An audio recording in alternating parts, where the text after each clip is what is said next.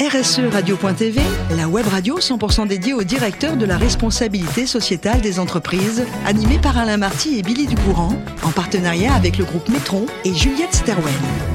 Bonjour à toutes, bonjour à tous, bienvenue à bord de RSE Radio. Vous êtes plus de 5000 directeurs de la responsabilité sociétale des entreprises et dirigeants d'entreprises abonnés à nos podcasts. Nous vous remercions d'être toujours plus nombreux à nous écouter chaque semaine et bien sûr, vous pouvez réagir sur nos réseaux sociaux et notre compte Twitter RSE Radio-du-Bas TV. À mes côtés, pour co-animer cette émission, un DG adjoint, celui de Métron. Bonjour Tanguy de Trose. Bonjour Billy. Merci d'être là et à vos côtés, Marc Sabatier Bonjour Marc. Bonjour Billy. Fondateur et CEO de Juliette Sterwen. Messieurs, aujourd'hui, nous allons accueillir Anaïs Denoy, directrice associée RSE chez Utopie. Bonjour Anaïs. Bonjour à tous, bonjour Billy. Merci de nous avoir rejoints, ma chère Anaïs. Vous êtes née en banlieue parisienne, au Lila, et euh, vous aviez dans la tête, assez jeune, beaucoup de métiers qui vous auraient euh, séduit. Je pense à Floris, architecte, ou même, pourquoi pas, ouvrir un orphelinat. Euh, la société, rendre service aux autres, c'était important pour vous? Ça a toujours été important pour moi, et ça l'est toujours aujourd'hui dans mon métier, dans ma carrière. J'ai fait tous mes choix de carrière à la lumière de de cet horizon, de ce prisme, euh, j'ai enseigné la littérature comparée, j'ai travaillé chez Greenpeace, j'ai travaillé à Landes, le réseau des épiceries sociales et solidaires, euh, et surtout je travaille depuis 14 ans chez Utopie, donc un cabinet de mhm. conseil. Alors finalement, quand on a ces idées-là, euh, on s'attend pas à vous voir passer forcément un bac scientifique, et pourtant c'est la réalité. Et vous étiez, vous l'avez rappelé, bac scientifique, mais très doué en littérature. Vous allez donc faire l'école normale supérieure de Lyon puis une licence à l'école normale supérieure d'architecture à Paris-Malaquais, euh, et en parallèle, HEC et Sciences Po. Ça fait beaucoup, ça, pour trouver sa voie. Disons qu'il me semble que tous les univers se fécondent euh, mutuellement et que euh, mes parents souhaitaient que je sois enseignante et moi j'ai toujours su une chose, c'est que je ne voulais pas être professeur. Alors je l'ai beaucoup pété. J'ai enseigné la littérature comparée et j'enseigne toujours, mais euh, je voulais toujours que ce soit à côté d'un autre métier, d'une autre pratique plus ancrée dans le réel, plus ancrée dans la vie et idéalement dans mmh. l'entreprise. Alors il n'empêche que le premier job, bah, c'est l'enseignement pendant trois ans. Hein, vous l'avez dit, la littérature comparée, c'était à l'université de Montpellier, mais il y a un autre job qui arrive, euh, qui va être, euh, j'allais dire, le booster de ce que vous êtes aujourd'hui. Et ce premier job, c'est à Amsterdam, chez Greenpeace. Vous en avez parlé euh, à l'instant. Pourquoi être directement au siège? Ça a été le hasard ou c'est parce que votre profil correspondait? je veux dire que c'est à la fois le hasard et les, rencontres et le fait que je souhaitais partir euh, à l'étranger. Euh, j'ai un conjoint, la maman est hollandaise et voilà, on est très attiré par la Scandinavie, leur approche euh, à la fois environnementale et, et sociale. Mes premiers jobs, en fait, c'était à l'UNESCO et c'était dans l'édition.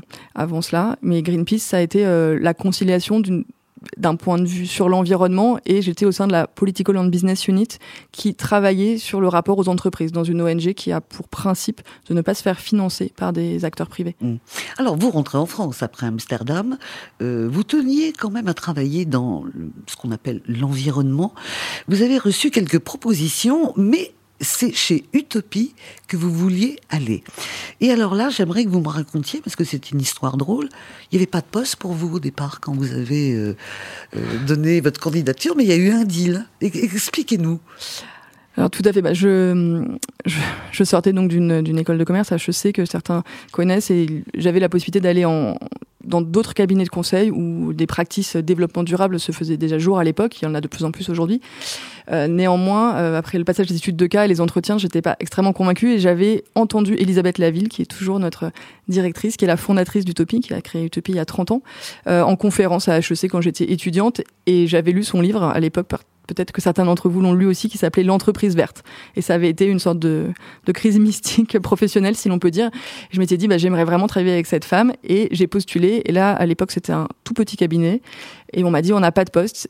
Et j'ai proposé au cabinet de venir en stage, alors que bon, j'étais déjà quand même relativement âgée. Deux mois hein, de stage. Et voilà, le DG de l'époque m'a dit six mois. J'ai dit, bah non, là vraiment, je, je peux pas. Et donc, j'ai négocié deux mois. Et en fait, au bout de deux mois, l'histoire, ce qui s'est passé, c'est qu'ils ont je leur ai dit un vendredi soir, bah, euh, en fait, euh, au revoir, parce qu'ils m'avaient pas prévenu sur la suite, donc je voulais pas insister pour m'imposer. J'allais, je me suis dit que j'allais aller chez A.T. Kearney ou d'autres camarades. Et finalement, ils m'ont dit ah mais non mais on t'attend lundi et pour eux c'était une évidence que ça continue et, voilà c'est une évidence depuis 14 ans. Depuis 14 ans. Bravo, bien joué. Hein. Là vraiment euh, c'est un échiquier serré, bien joué. Les garçons, c'est à vous. On commence avec euh, Tanguy. Première question. Première question, mais tout simplement vous accompagnez des, sociétés dans leur, euh, leur vision, leur stratégie RSE. Concrètement, ça consiste en quoi pour vous aujourd'hui? C'est juste élaborer un plan, c'est participer à, à l'élaboration du plan et sa réalisation? Alors, on, on, accompagne les entreprises dans toutes les dimensions de leur stratégie euh, développement durable, c'est-à-dire de l'élaboration, de la co-construction avec les équipes, avec les CODIR, à son déploiement et sa mise en place. Donc, via euh, des ateliers de travail, des ateliers de co-construction, mais aussi euh, via des régies, puisqu'on a des consultants qui viennent au sein des entreprises travailler avec les équipes. Parfois, quand il y a des, des absents dans les équipes, remplacer des collaborateurs qui peuvent être absents. Et on travaille avec tous les métiers de l'entreprise. C'est la grande évolution qui s'est passée en 14 ans, c'est-à-dire que là où avant c'était les directeurs RSE et un peu les COMEX, aujourd'hui c'est vraiment les directions stratégie, les directions marketing, euh, les directions innovation qui nous sollicitent pour qu'on puisse les aider à changer leur modèle et leur métier. Et avec une adhésion alors de l'ensemble des équipes pour la réalisation de ces, projets, ou bien vous voyez encore malgré tout un, un grand euh, écart entre les, les corporates et puis le, euh, les Je dirais que le, les consciences et les pratiques, nous, c'est ce qu'on a coutume de, de, se donner pour mission, faire changer les consciences et faire changer les pratiques. Euh, cela évolue, ça évolue parfois lentement. Il y a une hétérogénéité entre les prises de conscience de c'est parfois des personnes sur le terrain, parfois des CODIR, des COMEX. Euh, il y a des rythmes différents qu'il faut respecter. Il y a toute une partie d'accompagnement du changement, bien sûr, dans notre métier. Mais euh, néanmoins, euh, je dois dire que à la fois la législation et à la fois les évolutions, même dans les médias, dans cette voilà, cette conscience collective font que le, métier a, notoirement évolué et que là où on était beaucoup dans des démarches de sensibilisation, acculturation, là quand même on est systématiquement dans un déploiement, une mise en œuvre et que les, fort heureusement les choses avancent même si euh, le chemin est quand même long et un peu sacerdotal parfois. Tanguy, une autre question? Euh, à l'image du, sacerdoce, est-ce que, est -ce que ce sacerdoce ne devient pas parfois un chemin de croix? Euh, dans le sens où vous pourriez avoir des, gens qui sont réticents, des gens qui ne sont pas du tout convaincus. Euh, et si oui, quel est l'accompagnement au changement que vous pouvez proposer alors?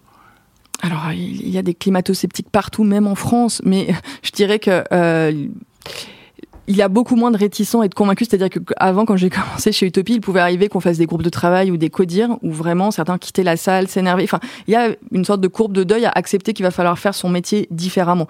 Et c'est une certaine violence symbolique de dire aux personnes, vous avez fait de tout votre cœur votre métier et en fait, il faut prendre d'autres paramètres en compte. Il n'y a pas pour un acheteur que le prix et le volume, mais il va y avoir aussi euh, la responsabilité du produit. Et c'est difficile, il y a déjà une pression sur les, sur les équipes, sur les individus. Néanmoins, euh, il me semble, hein, mais ça reste subjectif, que euh, il y a un grand progrès dans cette, cette acceptation du fait qu'il va falloir que collectivement on change les, on change les modèles. Est-ce que vraiment il y a des réticents, bien sûr, il y a toujours, dans, je dirais, dans une organisation, une entité, 30% de motivés, 30% de très réticents et puis 30% de sorte de ventre mou. Et notre défi, c'est d'avancer avec les 30% de motivés et que le ventre mou suive. Et puis après, les réticents, parfois, les derniers déconvertis sont les plus grands euh, prêcheurs et évangélistes dans la suite pour filer la, métaphore. Merci Tanguy. Marc euh, J'ai compris que Utopie était une association, en tout cas avait été une association au début de ses activités. Je ne sais pas si ça l'est toujours. Non, ça l'est pas. Dommage. Euh, parce que je trouve que enfin, je suis toujours euh, intéressé par les modèles justement un peu différents euh, des modèles un peu classiques, en particulier dans les cabinets de conseil. mais je, vais quand même vous poser la question du coup, quels étaient les adhérents d'Utopie lorsque Utopie était une association? Alors quand Elisabeth a créé Utopie, donc en 1993, elle a créé avec quelques camarades partie prenante très proche, une association dans l'objectif de faire changer les entreprises déjà. Et il y a de toutes premières entreprises qui avaient rejoint, notamment euh, Nature et Découverte, en la personne de François Lemarchand, euh, Ben Jerry's, enfin vraiment des pionniers, euh, Max Havelaar, etc., mmh. qui voulaient rejoindre ce mouvement. Et puis, finalement, se rendant compte qu'elles s'adressaient aux entreprises en leur disant un peu ce que dit Bicorp aujourd'hui, il faut être for profit et for purpose, mais aussi for profit, que le modèle qui était celui de l'entreprise à but lucratif n'était pas incohérent avec le message qu'elle voulait porter pour dire on peut être responsable tout en cherchant à être un acteur économique. Ceci étant dit, sur les formes alternative de la firme, hein, en dehors des, modèles classiques. Euh, il existe nombre de modèles, hein, les mutuelles, les coopératives depuis longtemps, mais il existe aussi maintenant, depuis la loi Pacte, les sociétés à mission. Nous, nous sommes euh, une des premières sociétés à mission en France. Il existe le modèle Bicorp que je mentionnais tout à l'heure. On a importé euh, Bicorp en France en 2014. On été la première Bicorp. On est toujours au conseil d'administration de Bicorp. On, on, porte cela auprès de tous nos clients. On est aussi ESUS, labellisé ESUS. Et je crois que maintenant, la vision manichéenne entre les différents formes, c'est-à-dire le modèle ONG euh, associatif et le modèle vraiment classique de l'entreprise traditionnelle, euh, n'a plus vraiment cours, qu'il y a tout un camailleux, si on peut dire, de, de modèles et de formes juridiques. Mmh. Marc, vous avez encore une question J'en ai plein. Eh ben, euh, alors justement, quand on, on parle d'entreprise de conseil avec le, le, positionnement, enfin bien connu d'Utopie, euh, est-ce que. Euh, quelle est, quelle est l'ambition dans ce cas-là, à 3, 5 ans, 10 ans à, quoi va ressembler euh, Utopie? C'est, Quelle est sa, sa vision ou le, son avenir? Son avenir. Alors je dirais pas comme Greenpeace à l'époque, ce qu'on disait toujours, c'est que l'avenir de Greenpeace aurait dû être de s'éteindre, puisqu'on aurait aimé euh, qu'on n'ait plus besoin de nous. Bon, comme vous pouvez le voir, on a de plus en plus besoin de Greenpeace. Hein, le GIEC est, là pour nous le rappeler. Euh, donc l'avenir d'Utopie, euh, on n'a pas, que ce soit pour nous ou pour d'autres, la, vision d'une décroissance. On a la vision d'une croissance différente. Et je parle pas uniquement de croissance verte, c'est juste de se dire, on aura toujours besoin de plus de santé, de plus de culture, de plus de, de littérature, de plus de liens sociaux. Enfin, il y a des choses qu'il faut faire croître et d'autres choses qu'il faut faire décroître. Euh, Utopie a, a relativement cru ces dernières années tout le monde nous dit ah, ça n'a pas été terrible cette croissance, vous avez fait x2 en effectif. Enfin, par rapport à la moindre start-up, c'est rien du tout. Hein, enfin, pour le faire l'accompagnement. Donc, nous, on a plutôt euh, pour vocation d'essayer d'avoir de l'impact au maximum et de travailler avec tout notre cœur et toute notre éthique. Juste pour revenir sur ce point, parce que j'aurais peut-être dû le mentionner sur la, la forme d'utopie, clairement, on est on a une forme de SARL, mais on est à but très peu lucratif, on fait très peu de bénéfices, on ne verse jamais de dividendes, on n'en a jamais versé, parce qu'on a toute une partie qu'on autofinance de think tank. Euh, si vous vous rendez sur le site utopie.com, vous verrez dans la partie publication nombre, vraiment nombre de publications qui sont utilisées euh, par euh, beaucoup de parties prenantes, notamment des étudiants, des directeurs RSE, des concurrents, et on essaie de faire progresser les consciences avec cela, tout comme quand on fait la charte des migrants et des réfugiés avec Singa, c'est tout est pro bono, donc c'est vraiment ça associe il me semble, le meilleur de plusieurs mondes, euh, permettre, grâce à des activités à but lucratif, de financer à la fois de la recherche, euh, de l'enseignement et des publications qui peuvent nourrir d'autres. Alors Marc Tanguy, il ne vous a pas échappé que dans RSE, il y a aussi la qualité au travail et le bien-être euh, des salariés. Ma chère Anaïs, euh, vous faites euh, de la danse et également du yoga. Et Utopie offre une fois par semaine une séance de yoga à ses salariés. C'est sympa ça? Tout à fait, ça fait euh, bientôt 15 ans qu'on offre une séance de yoga une fois par semaine et depuis deux mois, deux fois par semaine, vous êtes tous bien cordialement invités et on les, on a ouvert ces séances à tous nos camarades de la rue Titon, là où nous sommes, toutes les autres entreprises, euh, parce qu'on a pris des nouveaux locaux. On essaie, effectivement, on a aussi sorti un guide du yoga sur chaise pendant le confinement, on a sorti un guide des walking meetings que je vous invite à, lire euh, sur la, vertu de la, de la marche. On essaie, face au public de, de cadres que nous avons qui quand même euh, ne vit pas une grande pénibilité au travail, hein, bien mm. que certains puissent parfois se plaindre, euh, de, de faire face à un des sujets qui est euh, l'addiction aux écrans, enfin les problèmes de déconnexion, et un autre sujet qui est la sédentarité, qui, comme vous le savez, tue plus que la cigarette de nos jours. Donc euh, voilà, on essaie de faire en sorte que chacune et chacun soit incité à bouger. On a aussi des cours collectifs de, de sport qui sont financés par l'entreprise, mais tout cela, je pense, c'est anecdotique par rapport à la, la vision qu'on essaie de porter. Ce qui ne l'est pas et on va terminer avec ça. Euh, on a entendu votre parcours, vous avez été euh, prof de littérature et vous tenez énormément euh, à un prix qui est très important et qui rejoint votre métier. Vous êtes membre du jury du prix du roman de l'écologie. Ah, merci beaucoup Billy de citer ça, j'en suis si, c'est important. toute émue, car effectivement ça a été un long combat euh, en interne et c'est grâce à une, une collaboratrice qui m'en a parlé lors de son entretien d'embauche il y a six ans. Et vous voyez, depuis six ans, j'ai essayé qu'on devienne partenaire de prix et ça y est, pour la première fois, on est, on est partenaire. Euh, d'un prix qui essaie de dire la force de la fiction euh, pour nous faire prendre conscience des enjeux. Et finalement, au-delà du didactisme d'un rapport, au-delà de ce qu'on peut voir, euh, de la violence des images, euh, de ces interpellations, c'est finalement via le texte, via l'écrit, via la littérature, que par instant on peut euh, sentir euh, la souffrance des d'humains, qu'on peut sentir euh, la, la, souffrance de la nature, qu'on peut se dire comment agir. Donc il y a six romans qui sont sélectionnés cette année. Si je dois en citer mmh. deux peut-être, ça ne dit rien du prix, ça dit juste parmi tous ceux que j'ai lus, j'ai adoré le dernier des siens qui porte sur une relation d'amitié entre un homme et un pingouin. J'avoue que moi je ne suis pas du tout, je n'apprécie pas particulièrement les animaux, mais j'étais touché bouleversé par la manière dont c'est écrit, et un autre qui est incroyable, qui s'appelle La peine des faunes de Annie Lulu, qui, est un roman euh, écologiste féministe qui, débute en Tanzanie et qui euh, arrive en Europe de l'Ouest. Et vraiment, euh, qu'il gagne le prix ou pas, je ne peux que conseiller à chacune et chacun de le lire, et peut-être plutôt à chacun qu'à chacune même. voilà. Voilà, et nous, on était ravis de, citer ce, ce, prix, car il y a une vraie cohérence entre vos débuts, où vous avez enseigné la littérature, et aujourd'hui, vos fonctions de RSE. Merci infiniment, Anaïs. Merci Marc, merci à Tanguy.